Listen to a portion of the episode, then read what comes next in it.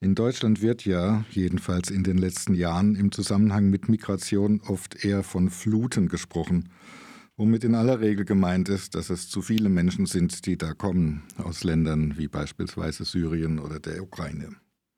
Aber aus China. Wer kommt denn schon aus China hierher, um zu bleiben? In dem Buch Wovon wir träumen stellt uns Lin Hirse einen solchen, nach wie vor eher seltenen Fall vor. Ihre Mutter, geboren 1955, aufgewachsen im China der maoistischen Kulturrevolution und dort zunächst einfache Arbeiterin in einer Chemiefabrik, die unter anderem PVC produzierte. Zur Schichtleiterin aufgestiegen, erkämpfte sie sich dann, als im Zuge der zunehmenden Globalisierung diese Firma beschloss, einzelne Arbeiterinnen zu Dolmetscherinnen auszubilden, eine betriebsinterne Ausbildung zur Dolmetscherin, lernte Deutsch und auch ihren späteren deutschen Ehemann kennen, wodurch sich für sie die Möglichkeit eröffnete, China zu verlassen. Als Kind, so beschreibt es die in Deutschland geborene Tochter, habe sie davon immer eine sehr romantische Vorstellung gehabt, so in dem Stil, sie ist aus Liebe weggegangen. Später sei ihr aber klar geworden, dass es eher die Liebe der Mutter zu sich selbst gewesen sei, das sei zwar unromantisch, aber besser. Zitat Die deutschen Behörden nennen ihre Reise Migration und ihre Migration meinen Hintergrund. Diese Reise gehört ihnen nicht. Sie gehört auch mir nicht. Niemand war dabei, als Ma entschied, ihren roten Koffer zu packen. Ob man das verstehen kann, wenn man nicht dabei gewesen ist, weiß ich nicht. Ob es möglich ist, davon zu erzählen, wenn man es nicht versteht? Schwierige Frage. Lin Hirses Buch ist nun ein sehr warmherziger Versuch, sich diesem Verstehen der Mutter anzunähern, wobei vorweg gesagt viele Fragen offen bleiben werden. Und beim Lesen entfaltet sich dabei ein ganzes Geflecht von Aspekten der eher schwierigen Beziehung zwischen der Mutter und der Tochter. Es ist anstrengend, eine Mutter zu haben. Eine Mutter, die sich nicht nur in die Gedanken, sondern auch in den Körper der Tochter hineinschreibt. Eine Mutter, meine Mutter. Ob die Mütter anderer Töchter auch so an ihr kleben? Nicht ein besseres Leben habe ihre Mutter in Deutschland gesucht, sondern ein anderes als in China, aber in Deutschland angekommen habe sich schnell herausgestellt, dass die Erwartungen eher nicht erfüllt wurden.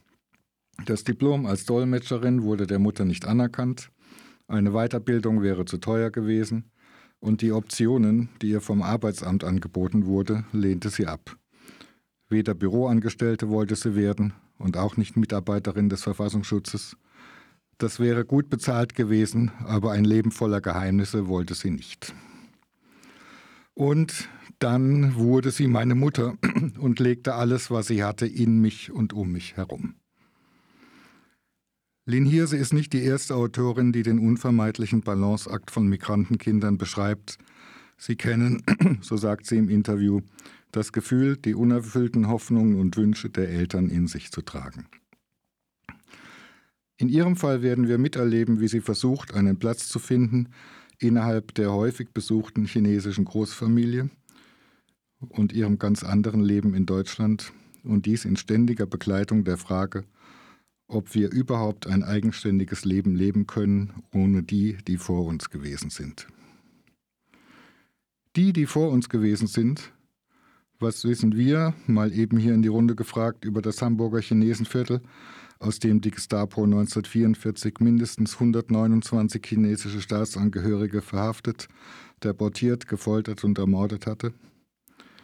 Warum, so fragt sich die Autorin, als sie nach Hamburg fährt, um dort nach Spuren der Geschichte zu suchen, nehme ich an, dass das alles etwas mit mir zu tun hat? Der Zufall lässt sie dort dann auf eine Frau treffen, Tochter eines chinesischen Vaters und einer deutschen Mutter. Eine unerwartete Nähe entsteht zwischen den beiden Frauen, für einen Moment lang verspürt sie verlässliche Koordinaten und hat zum ersten Mal keine Angst, die Kontrolle zu verlieren.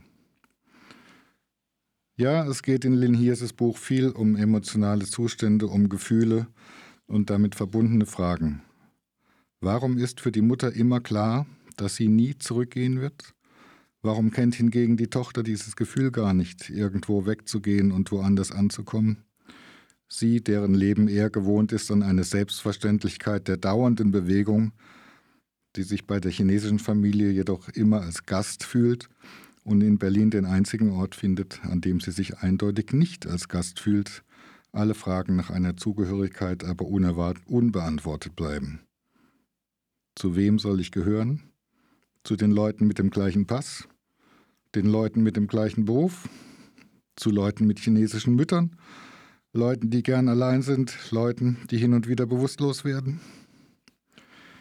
Spätestens hier wird deutlich, dass diese Fragen nach der inneren Zerrissenheit, nach der eigenen Identität, dem Einfluss der Herkunft eigentlich jeden von uns nahegehen, auch ohne den viel zitierten Migrationshintergrund. Und vielleicht berührt Lin Hirses Buch genau aus diesem Grund, weil es auch eine Erzählung ist über die Kraft, die es kostet, sich selber okay zu finden. Dabei bleibt, wovon wir träumen, ein Buch der starken Zwischentöne oder auch Zwischenräume, die da entstehen, wo man sich nicht zugehörig fühlt und wo die Träume entstehen. Die Mutter habe, so scheint es der Tochter, in ihrem Garten in Deutschland einen Ort gefunden, an dem sie immer sein möchte. Einen schönen Ort, einen friedlichen. Aber für mich ist es immer nur ein Ausflug.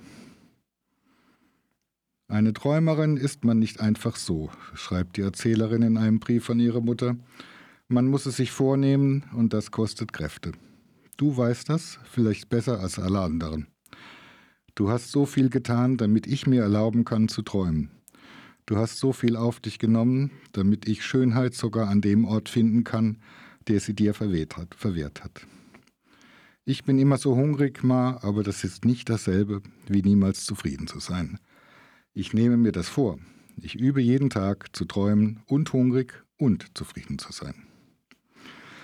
Ein, wie schon gesagt, berührendes, ein starkes Buch, geschrieben in einer zarten Sprache. Ein empfehlenswertes Buch. Lin Hirse, Wovon wir träumen, erschienen im Pieper Verlag, 238 Seiten.